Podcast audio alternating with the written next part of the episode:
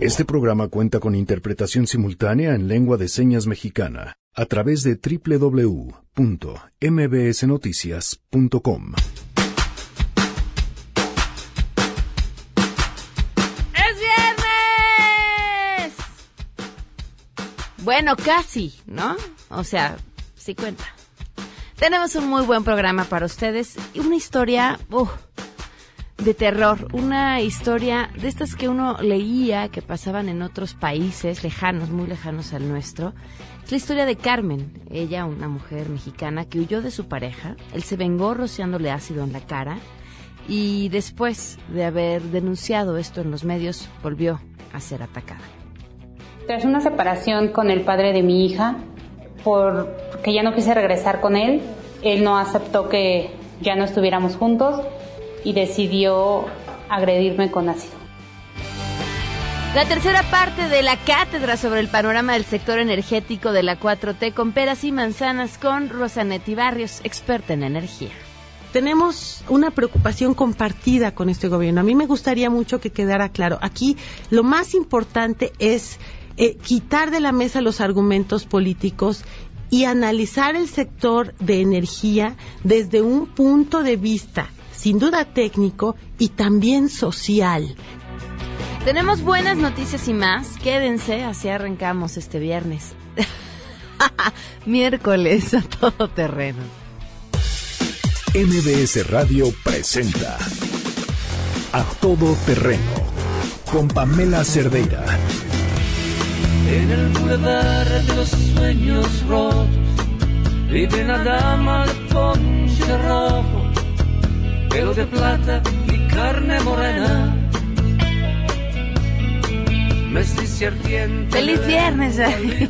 Hola Pam, feliz viernes. ¿Cómo estás? Muy bien, gracias Pam, buenas tardes. No te puse música de viernes porque hoy celebramos, este, bueno, hay muchas conmemoraciones.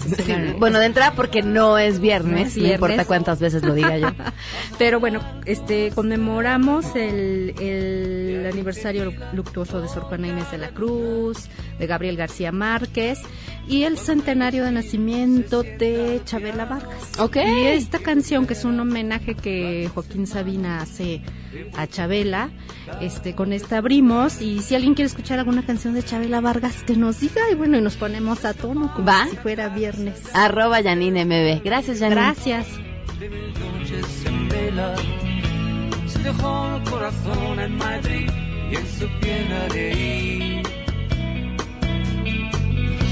Como llora Chabela Gracias por acompañarnos en este miércoles 17 de abril del 2019. Soy Pamela Cerdeira. La invitación a que se queden aquí hasta la una de la tarde. El teléfono en cabina 5166125, el número de WhatsApp 5533329585, a todoterreno arroba mbs.com y en Twitter, Facebook e Instagram me encuentran como mm, Pam Cerdeira. Eh, la pregunta que les hacemos el día de hoy, que se las hacemos a la gente que nos siguen, que son parte de la lista de difusión de WhatsApp. Que por cierto, si ustedes quieren ser parte de la lista, con que nos manden un mensaje y digan su nombre y que quieren ser parte de la lista, los agregamos.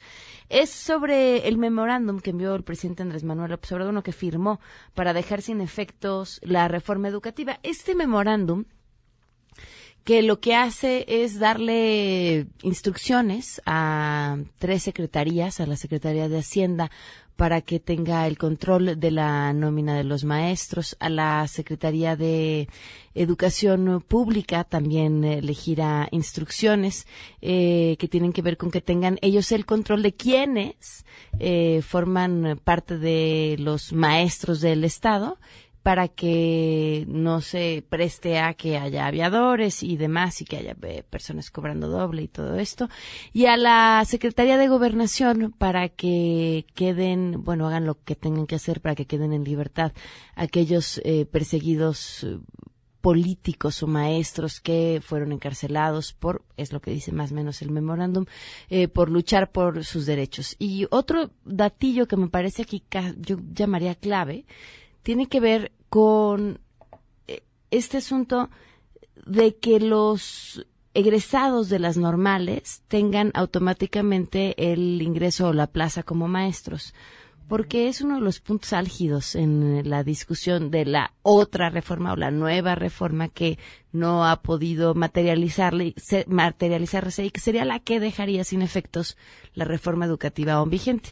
La discusión se centra en que el presidente no tiene facultades para hacer lo que está haciendo, que es pedir a tres secretarías de Estado pues que no cumplan con lo que dice la Constitución y las leyes secundarias, que no cumplan con lo que está establecido, porque para echar abajo una reforma como la que está vigente, pues tendría que ser a través del legislativo. Entonces, esa es la discusión y esa es la controversia que el tema ha causado y por eso la pregunta es qué opinan sobre este memorándum. El día de hoy, en la mañanera, se anunció la nueva política de comunicación social del gobierno federal y le agradezco a Rocío Méndez que nos comparta la información. Esta tarde te escuchamos, Rocío, muy buenas tardes.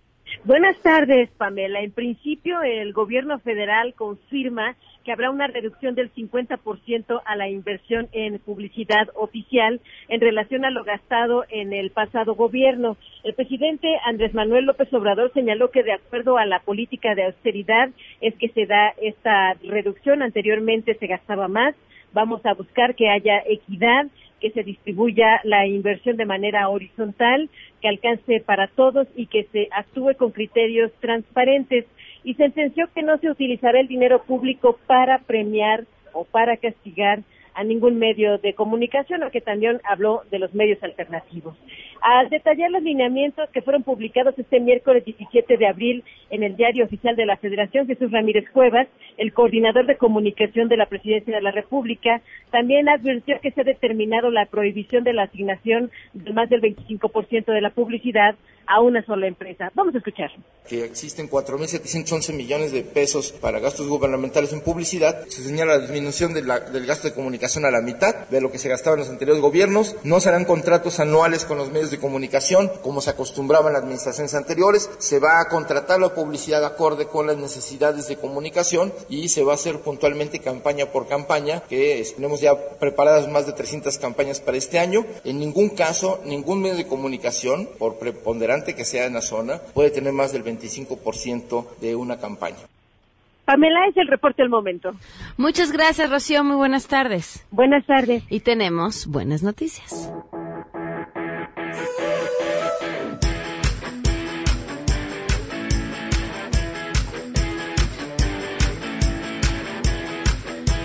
Hatsiri Magallanes, portadora de buenas noticias en este miércoles. Te escuchamos, Hatsiri, buenas tardes. Así es, ¿qué tal, Pamela? Muy buenas tardes, buenas tardes al auditorio. Pues la Organización de las Naciones Unidas para la Educación, la Ciencia y la Cultura, la UNESCO, proclamó ya el 15 de abril como Día Mundial del Arte con el objetivo de promover el papel de la cultura como herramienta transversal para lograr los objetivos del desarrollo sostenible de la Agenda 2030. Por iniciativa de los gobiernos, tanto de México como de Turquía, esta propuesta adopta a la concepción clásica del arte definido como la expresión o aplicación de habilidades creativas, destacó la Secretaría de Relaciones Exteriores. Con esta decisión se va a buscar fomentar la educación artística, así como el uso del arte para innovar y crear herramientas que apoyen los esfuerzos precisamente de la UNESCO. A su vez, la UNESCO eh, señaló que la iniciativa se propone también como un instrumento para promover justamente el arte y la cultura. La adopción del Día Mundial del Arte confirma el posicionamiento de México como potencia cultural que fomenta el papel estratégico de las creativas. Y bueno, comentar finalmente que la proclamación de este día se va a llevar a cabo en noviembre próximo durante la Conferencia General de la UNESCO para que inicie ya su conmemoración a partir del próximo 15 de abril, pero del 2020. El reporte que tenemos, Pamela. Gracias, Hatsiri. Muy buenas tardes. Buenas tardes. Vamos a una pausa y continuamos a todo terreno. En unos momentos, en A Todo Terreno. Fue una, una historia de terror que no se pueden perder. ¿Qué opinas del memorándum enviado por el presidente para dejar sin efectos la reforma educativa vigente? Pareciera que es un poco imprudente ya que esos no son los procedimientos que se tienen que seguir para tomar decisiones de ese tipo. Pero tal parece que ya nos estamos acostumbrando a esta manera impulsiva que tiene el presidente de llevar a cabo sus acciones. Así que en realidad pues no sorprende. Creo que el presidente ya está tomando decisiones muy drásticas. No quiero decirlo, pero estoy pensando que esto más bien ya va parecer una dictadura. Lo que él diga es lo que se hace y no algunas de las leyes de la educación están bien, otras están mal. Mejor debería de, de arreglarla y no de quitarla. Regresamos a todo terreno. A todo terreno con Pamela Cerdeira. Continuamos. Feminicidio en México. No las dejes invisibles. A todo terreno. Respirar para sacar la voz, despegar tan lejos como un águila veloz. Respirar un futuro esplendor, cobra más sentido si lo creamos los dos. Continuamos a todo terreno, 12 con 13 minutos. Carmen, te agradezco muchísimo tu valor y la oportunidad que nos das además de escuchar tu historia. ¿Cómo estás? Muy buenas tardes. Hola, buenas tardes. Eh, gracias por, por invitarme a, a su programa. Carmen, varios medios han retomado lo que te ha sucedido, pero yo quisiera irme para atrás y que, bueno, además tú elijas en qué punto de tu vida decidieras eh, comenzar a contar tu historia. Eh, sí, mira, el- en el 2014 yo fui atacada por el padre de, de mi hija eh, con ácido. eh, me, por no querer regresar a volver a tener una relación con, con él, él me, me arroja ácido en la cara y ese ácido perforó muchísimo mi, mi piel y pues no solo perforó mi piel, sino también mi vida, la vida de mi familia, la vida de mis hijas. A ver, Carmen, voy a voy a irme un poquito más atrás, si me lo permites. Eh, ¿Cuánto tiempo llevabas? ¿Estabas casada con él? Sí. ¿Cuánto tiempo Ca- llevabas casada Casada con él? no, pero sí Viviendo tuvimos una relación de casi 10 años. Durante 10 años estuviste con él y tuviste Sí. cuántos hijos con él? Una. Una niña. Sí. ¿Cómo fueron estos 10 años? Pues fueron años de violencia, de, de violencia psicológica y después fue, fue aumentando la violencia hasta que llegó al ataque con ácido. ¿Cómo era la violencia cuando en sus inicios? Pues me, no me permitía venir a, a visitar a mi mamá, me cerraba la puerta para que yo no saliera, eh, me humillaba, me decía que yo era una mujer gorda, eh, mal hecha, que ya nadie me iba a aceptar como estaba, que yo tenía que permanecer siempre en la casa. Él tenía ideas machistas. ¿En qué momento tú decides que ya no vas a tolerar eso? ¿Qué pasó? Conforme fui, fui eh, creciendo de, de edad, la verdad, porque yo era muy chica cuando me junté con este tipo. Este tipo es 17 años mayor que yo. ¿Qué edad tenías? Yo, él tenía, cuando yo me junto con él, él tenía 34 y yo tenía casi 17, 18 años. Ok. Entonces, pues con, el- con los años eh, fui fui viendo que la relación que yo tenía con él no era la mejor relación que, que de una pareja, de una mujer que, que quería tener. Entonces fue cuando yo me empiezo a alejar de él porque pues él nunca, pues nunca cambió. ¿Cómo es ese momento en el que le dices ya me voy hasta que sucede el asunto del ataque en donde estabas? ¿Cómo pasó? Cuando él me picó con un picayelos, me dio cuatro piquetes, dos en el estómago, uno en la mano y uno en el dedo.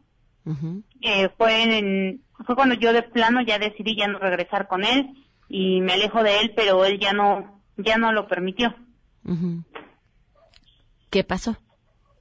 ¿O cómo pues ya fue? me amenazaba más me seguía eh, ya se volvió un acoso ya no era algo sano. Ya él ya me acosaba ah, por donde yo salía él aparecía en, en su carro me vigilaba mm, y se volvió una relación ya muy enferma. Bueno él más que nada se hizo este una persona enferma porque pues, yo ya no lo aceptaba yo ya no quería nada con él. ¿Tu hija seguía contigo?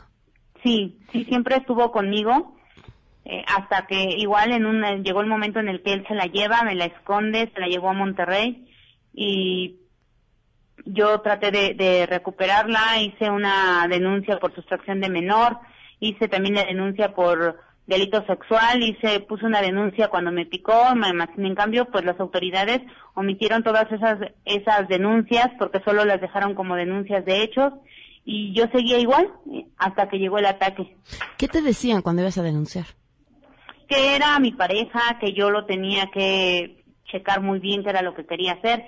Y la verdad es que yo no sabía lo que era una denuncia de hechos. Yo sé que a- a- hoy en día hay muchas redes sociales y po- o sea, podemos investigar qué es, pero en ese momento yo no lo hice, no sabía que era una denuncia de hechos y que era una, una denuncia con la que se podía este, seguir trabajando. Entonces, ahí me decían, ¿se va a hacer una denuncia de hechos? Yo decía que sí, porque no tenía, no tuve el acceso a todos, a, a todas mis... Abogados, Ah, claro, asesoría. sí, no, no, tenía la asesoría que, que necesitaba tener. El día del ataque con ácido, ¿en dónde estabas? Estaba en la casa de mi mamá. Que ya me vine a refugiar a la casa de mi mamá eh, después de que de que ya me ya me había hecho el todo un año de, de muchísima violencia yo me vengo aquí a refugiar a la casa de mi mamá pensando que aquí ya no me iba a volver a, a agredir más sin en cambio aquí fue donde vino a pues a tratar de derrotarme ¿Qué pasó en ese momento? él entró él entró a la casa eh, se dirigió hacia la habitación que teníamos empezamos a, a discutir y en la discusión él, según ya se iba, cuando en eso pues él sacó la botella, me la arrojó, me arrojó todo lo que traía la botella. Yo no puedo decir ahorita en este momento fue un litro, fue medio litro porque no sabía cuánto traía la botella, solo que cuando llegaron los ministerios públicos ya la botella estaba completamente vacía y mi cuerpo pues ya estaba deshecho. ¿Qué pasó después para ti?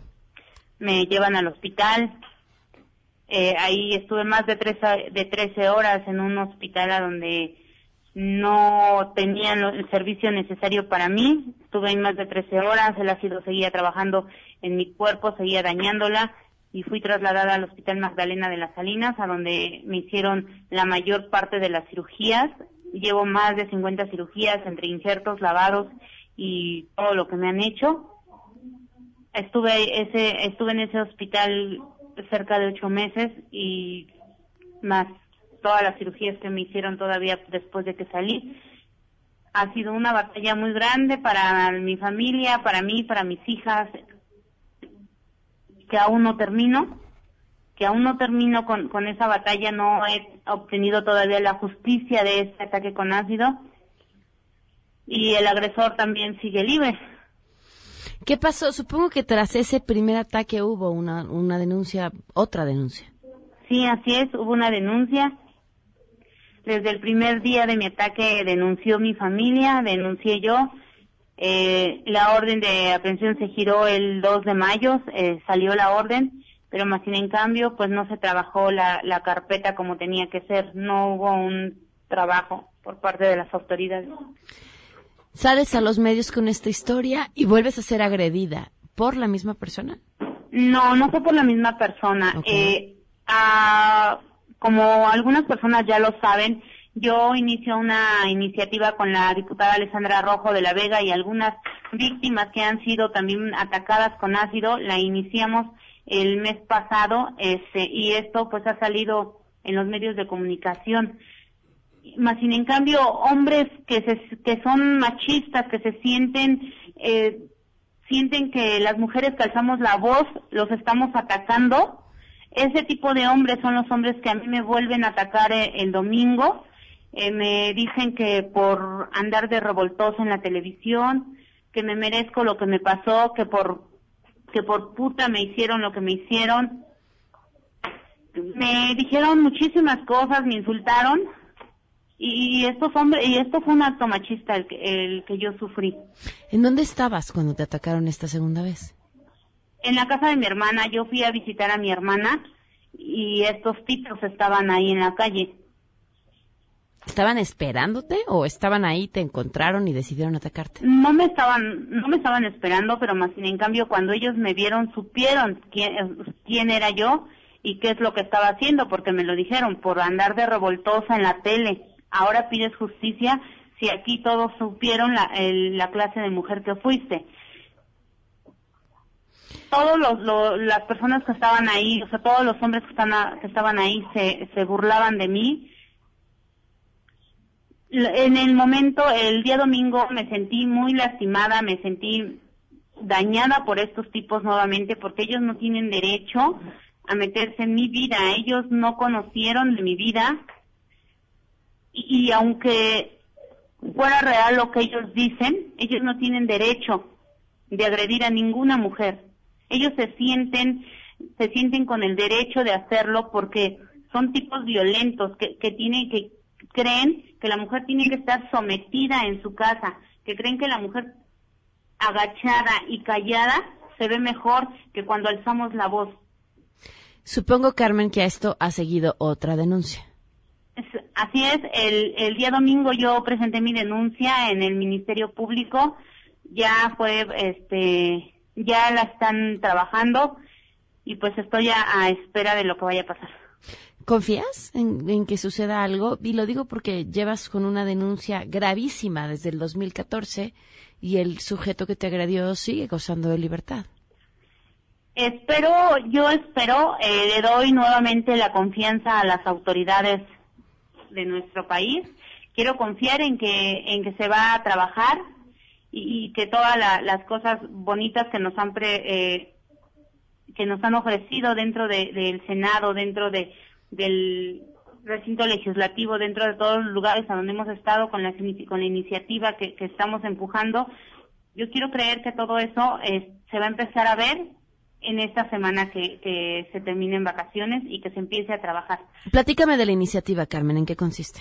Sí, mira, la iniciativa es para tratar de tipificar el ataque con ácido aquí en México y que no solo quede a, considera- a consideración del MP como lo fue en mi caso. En mi caso solo quedó como lesiones dolosas que tardan en sanar de 15 a 30 días, que no necesitan hospitalización y que no ponen en riesgo mi vida, que no pusieron en riesgo mi vida. Más sin en cambio yo estuve ocho meses en un hospital que pusieron en riesgo mi vida y que las cicatrices son permanentes y que son visibles porque Mm, mis cicatrices son grandísimas. Yo traigo un colgajo en el cuello. A mi pierna le falta un buen pedazo porque ese pedazo de pierna está en el cuello. No es un inserto, es un colgajo. Estoy insertada por todas partes. Entonces, la iniciativa es para eso, para que se tipifique ese delito aquí en México, para que todos los hombres que, que se imaginen volver a hacer este daño, porque no solo soy yo, hay varias mujeres que hemos sido atacadas. Afortunadamente somos cuatro mujeres las que hemos estado alzando la voz, que hemos sido víctimas de este eh, de este ataque con ácido y, y ya nos hemos estado alzando la voz, pero aún así hay más mujeres que siguen en el anonimato por miedo a denunciar, porque precisamente yo lo hice, denuncié, alcé la voz y trato de, de, de defender mis derechos, trato de pedir justicia y con lo que me pasa el domingo, así las mujeres no van a alzar la voz porque nos se sienten amenazadas, nos sentimos amenazadas, con miedo a salir a la calle de que nos vuelvan a agredir de esta forma. ¿De dónde sacas esa fuerza, Carmen? Una, porque oigo tu historia, una mujer durante 10 años agredida por su pareja, el padre de su hija, que termina en una agresión, bueno, pues gravísima como esta que dices, bueno, son lesiones que finalmente te acompañan toda tu vida y te transforman la vida por completo. Y, y vuelves a ser agredida otra vez por unos perfectos desconocidos porque saliste, decidiste salir a contar tu historia y alzar la voz. ¿De dónde viene esa fuerza con la que te escuchamos? Porque tengo sobrinas, tengo hijas, tengo hermanas, tengo vecinas, tengo a muchísimas mujeres alrededor de mí. Han sido muchísimas mujeres que a través de mi página me han estado escribiendo, me han estado diciendo que a ellas les pasa esto, que ellas eh, no pueden denunciar porque sus agresores viven cerca, por, por todo este tipo de, de miedo, ellas, ellas no, deci- no se atreven a hacerlo. Entonces, no todas las, hay muchísimos expedientes en los ministerios públicos, todos tenemos cara, tenemos un rostro, tenemos voz, no somos un expediente. Entonces, si yo me quedo callada, ¿qué, qué pasa? Les, les doy más fuerza a los hombres para que ellos sigan atacando. Entonces, con una que alce la voz, que se una a la otra y se una a la otra y se unen todas como lo hemos estado haciendo nosotras, y yo les agradezco muchísimo a mis compañeras que han estado alzando la voz conmigo, así empezamos, les empezamos a dar todo el poder a las mujeres para que ellas sigan alzando la voz y decirles que no están solas, que somos muchas, que tenemos el ejemplo de muchísimas activistas que han estado, que están luchando por las mujeres y que si nos unimos vamos a seguir creciendo. De verdad que el ácido ni siquiera tocó lo que pretendían que tocara. Yo tengo fuerza, estoy quemada, estoy, tengo cicatrices enormes, pero tengo una fortaleza que solamente Dios es el que me la da. Si pudieras darle a tu hija una sola lección de vida que haya sacado de todo esto, ¿cuál sería? Pues mi, mi propia vida. La verdad es que yo veo a mis hijas, eh, son niñas muy fuertes, que no, de verdad, no necesito decirles más. Ellas me ven y, y me dicen que ellas están sorprendidas conmigo. Carmen, pues estaremos al tanto de el proceso legislativo de esta iniciativa, por supuesto, de tu historia y de que se haga justicia.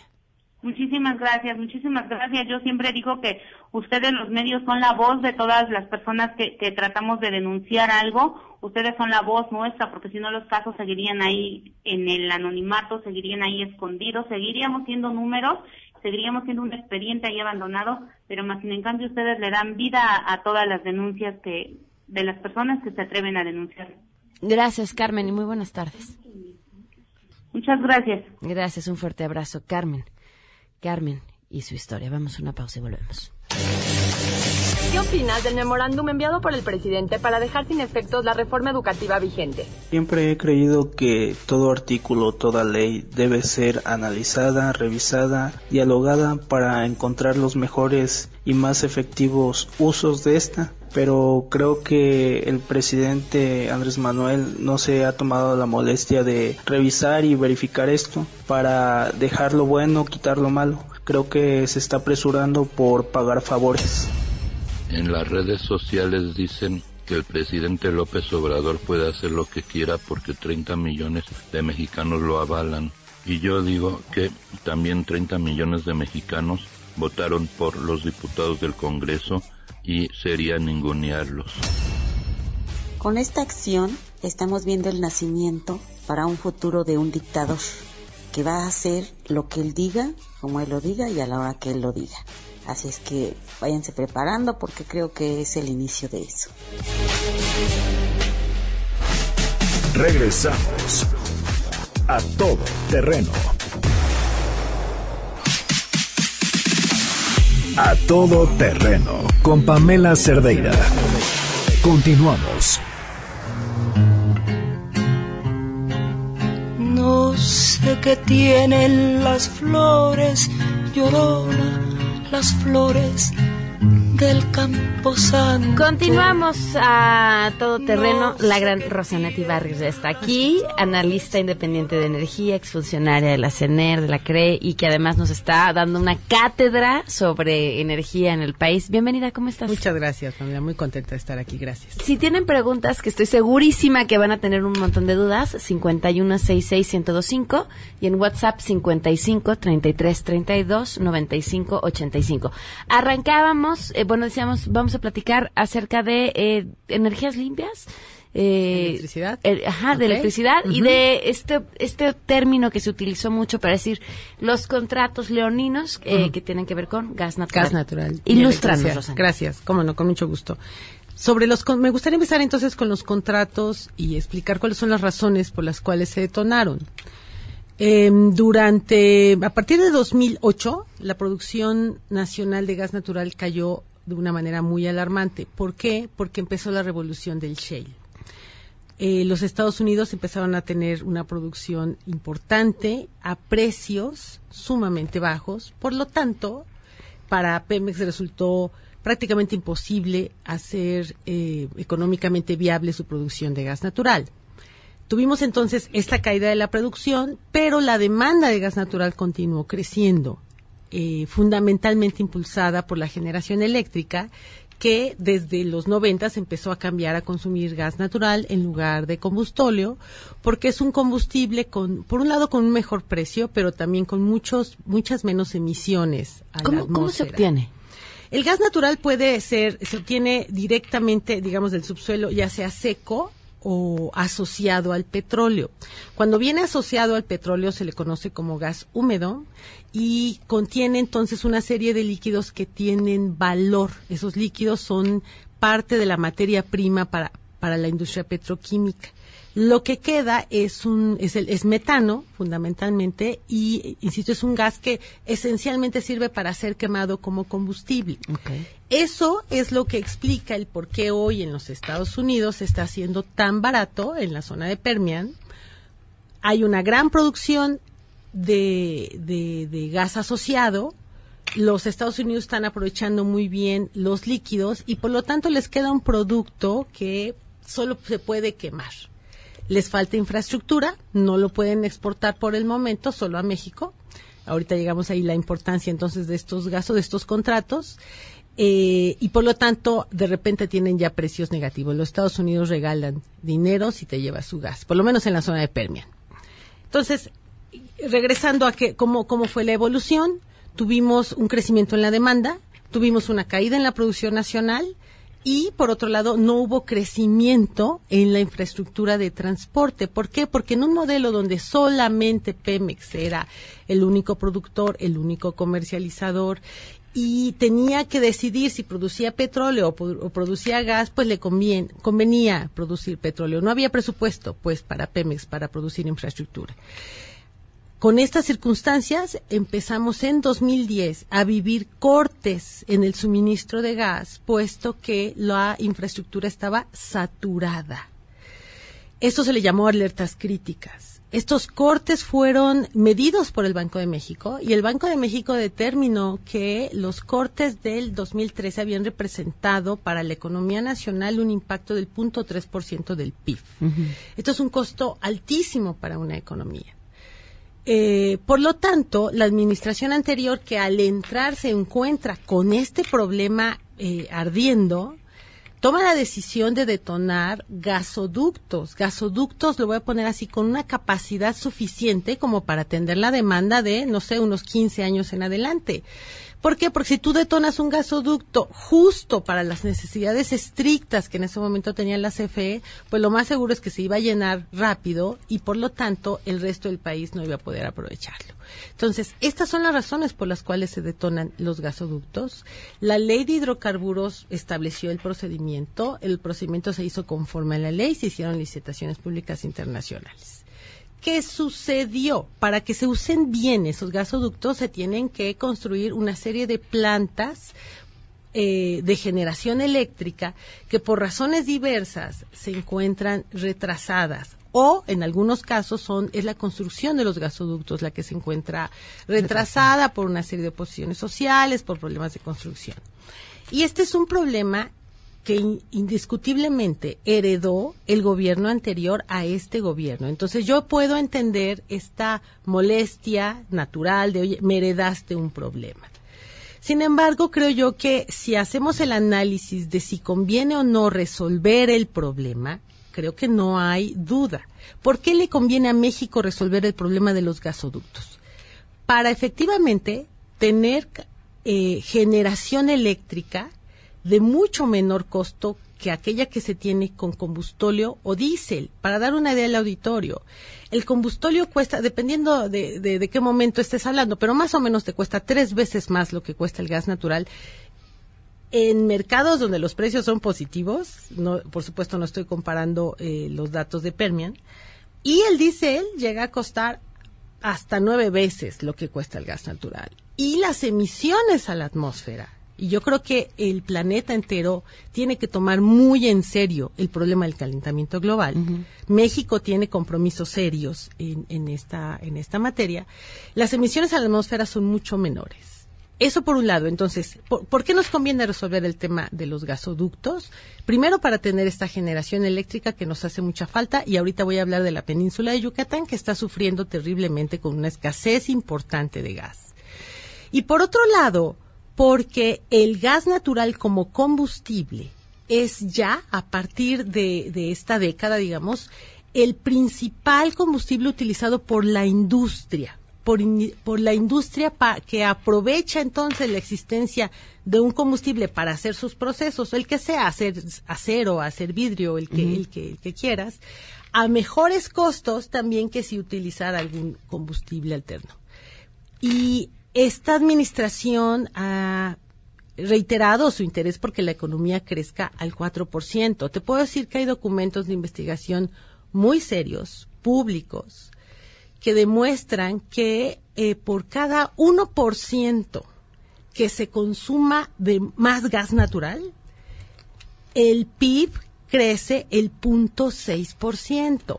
Por lo tanto, si queremos crecer al 4%, tendríamos que estar consumiendo más o menos un 6 a 7, la industria 7% más de gas natural de lo que consumen hoy.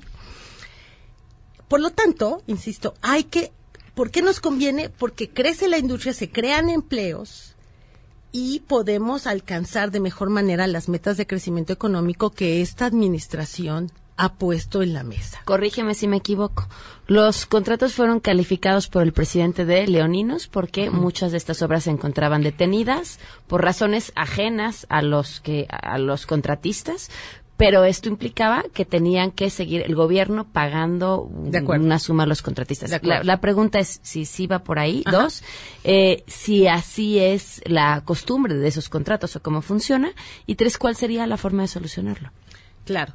Hay una cláusula de fuerza mayor, sí, eh, eh, establecida en estos contratos, que es, eh, es una cláusula, digamos, que responde a las mejores prácticas internacionales. ¿Por qué? Porque se trata de un activo costoso que se entierra, que una vez que lo entierras, pues hay que usarlo porque no tienes forma de recuperar tu inversión. la CFE firmó esos contratos y establecen la obligación, sí, de continuar pagando, aun cuando eh, los gasoductos no estén operando. Sin embargo, hay un dato muy importante que vale mucho la pena que el auditorio sepa. Los contratos se firmaron a 25 años y el, ese plazo empieza a contar a partir del día en que la CFE empezó a pagar y termina 25 años después. Si la CFE no está recibiendo en este momento el servicio del gasoducto, lo que va a pasar es que lo va a recibir después de los 25 años sin pagar lo que ya pagó. Ahora bien, esto no quiere decir eh, que no eh, valga la pena resolver el problema. Vale la pena porque lo que necesitamos es el gas. Necesitamos el ducto. Otra cosa importante que vale la pena que sepa tu auditorio es que esos gasoductos pueden mover el gas en cualquier dirección. Es decir, están hechos fundamentalmente para traer gas importado de los Estados Unidos, que hoy es baratísimo. Pero cuando el día de mañana la producción nacional se recupere, pues esos mismos gasoductos van a poder mover el gas, el gas nacional. Y es indispensable tener un ducto que te mueva el gas desde donde lo importas o se produce hasta donde se consume. Insisto, está científicamente demostrado que el gas natural impulsa el crecimiento industrial y al crecer la industria crecemos todos. Entonces creo yo que sí es muy importante, es, es el costo-beneficio para el país está claro. Es mejor resolver, empezar a generar y darle a la industria el gas que necesita para que la economía crezca. Las razones al por qué está detenida. Las razones son varias, en muchos casos, en algunos casos hay una, hay una problemática, digamos, de oposición de ciertos grupos sociales, en otros casos hay alguna problemática de retraso en la construcción, vamos a decir, por, por, por estas contingencias que de repente ocurren con cualquier otra construcción. Entonces, la estrategia pues es distinta, es diferenciada dependiendo el caso, pero insisto, creo yo eh, que este gobierno que tiene esta legitimidad tremenda y esta, esta fuerza eh, clarísima, tiene muchos elementos para resolver la problemática. Y pongo, por ejemplo, lo que acaba de ocurrir en Morelos. En la problemática del gasoducto Morelos se resolvió de una manera impresionante, muy rápida. Hubo una voluntad, un interés, y yo creo, insisto, en que si se analiza todo lo que está en juego para el país, es clarísimo que es muy conveniente resolver el problema de los gasoductos. Y ahora, si me permites, un, algo más. ¿Qué tanto, ¿Por qué también es importante el gas natural? Además de todo lo que acabo de decir. Porque el, tener generación eléctrica a gas natural nos permite desarrollar de manera más rápida la generación renovable. La generación renovable es una generación intermitente, sí. ¿Qué quiere decir esto? Que si estás generando con celdas solares y de repente hay una nube, hay una intermitencia, eh, que si no sopla el viento y, tienes eh, generación eólica, hay una intermitencia. Y esas intermitencias se cubren actualmente ya con una, eh, digamos, con, la tecnología desarrollada en todos lados del mundo de, de diferentes formas, desde pilas hasta generación, digamos, con fósiles, con combustibles fósiles, que entra rápidamente a cubrir la problemática. En el mundo, de acuerdo a datos de la Agencia Internacional de Energía, el mundo está escogiendo el gas natural como la energía de soporte a las renovables. Y ahora, partiendo de este hecho, vamos a la, a la península de Yucatán. La península de Yucatán, con datos públicos publicados por el SENACE, solo tiene capacidad de generar la mitad de la generación eléctrica que necesita para atender su demanda. Por lo tanto, la península de Yucatán importa la otra mitad de lo que necesita y la importa a través de una sola línea de transmisión que está sufriendo lo mismo que explicaba yo hace rato de los ductos. Crece la demanda y la, la línea en, o el tubo, como cierto, es la misma, la capacidad es la misma. ¿Qué sucede? Se saturan se saturan y entonces de repente tiene que entrarse en a, hacer cortes programados para que no venga un problema a nivel sistema, que no vaya a haber un apagón nacional. La forma, esta, esta situación de la península no empezó hoy, tiene años viéndose que es una, es una región que ha crecido muchísimo y por lo tanto la demanda crece. Por un lado necesita gas y viene eh, un gasoducto que se conoce como marino para darle servicio.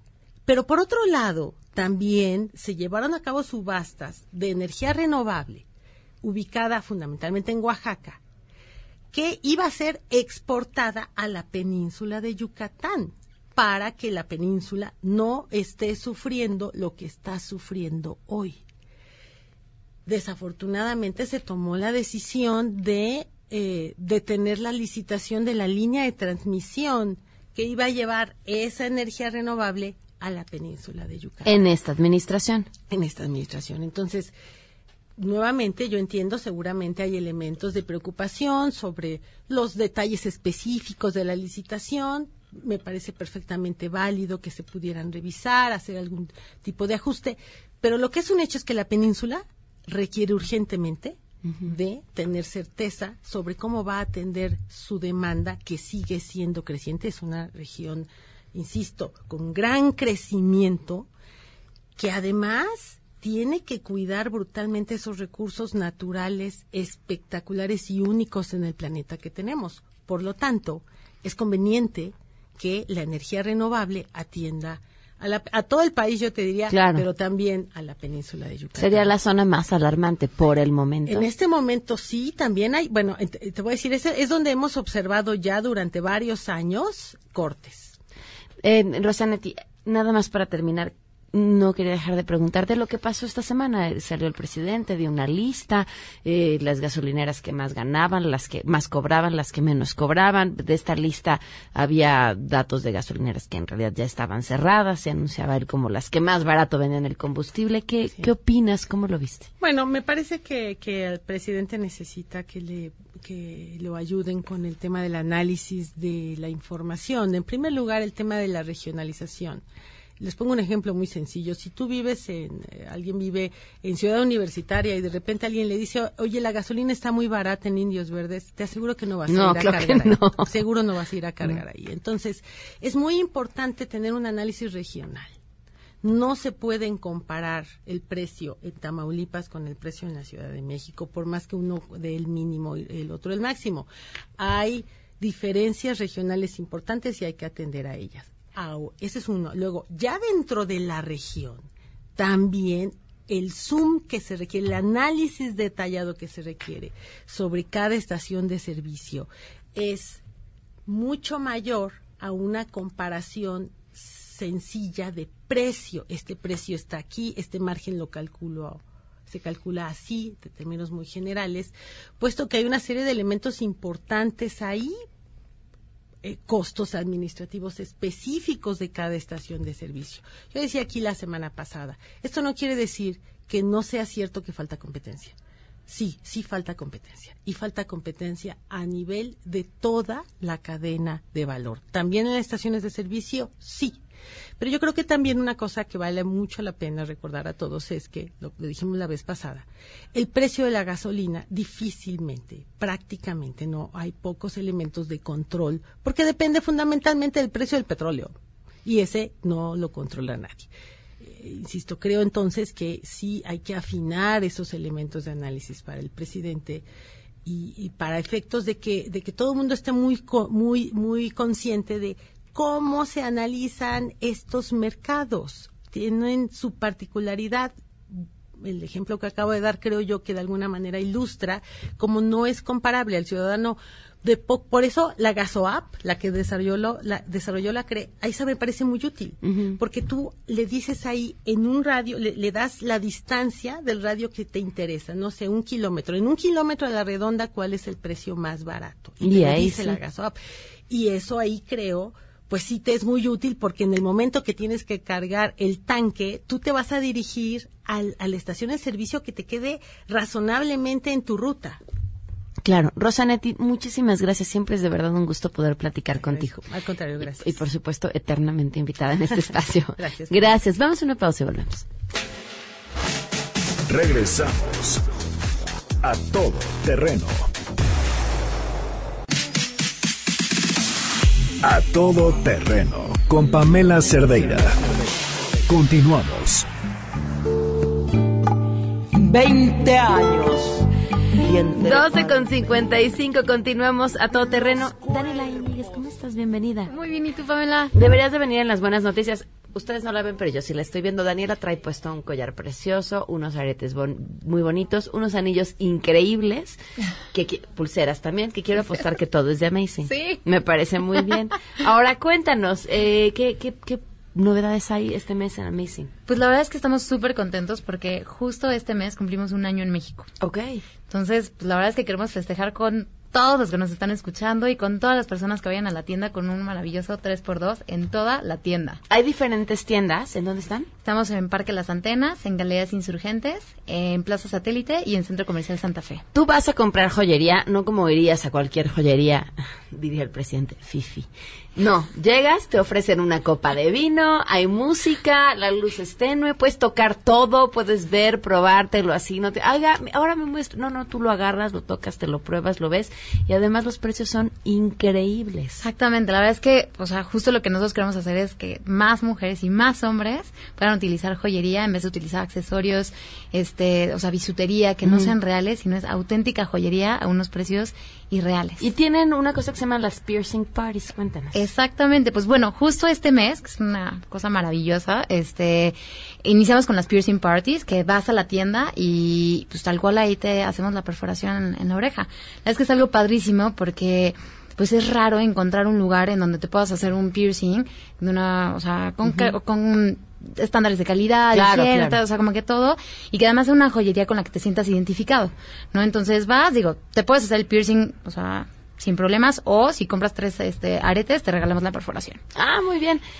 Este sábado, Ajá. Exacto, este sábado vamos a estar en Parque Las Antenas y el siguiente viernes en Galerías Insurgentes. Perfecto, pues aprovechen para que vayan a Amazing, conozcan las diferentes sucursales y hagan muy buenas compras. Muchas gracias. Y rapidísimo, una última sorpresa. Ah, los 400 pesos. Sí, solamente necesitan decir en las tiendas que nos escucharon aquí, contigo, y les vamos a regalar 400 pesos. Ok, nada más. Así, ya. Sheila, espera, todavía no. Ahorita nos dices lo que sigue y luego te vas y dices, oye, yo también puedo decir que lo escuché Por supuesto, pero por supuesto, Pam, vas y te escuché conmigo. Perfecto, ahí están los 400 pesos. Perfecto, muchas gracias. Que estén muy bien. Igual.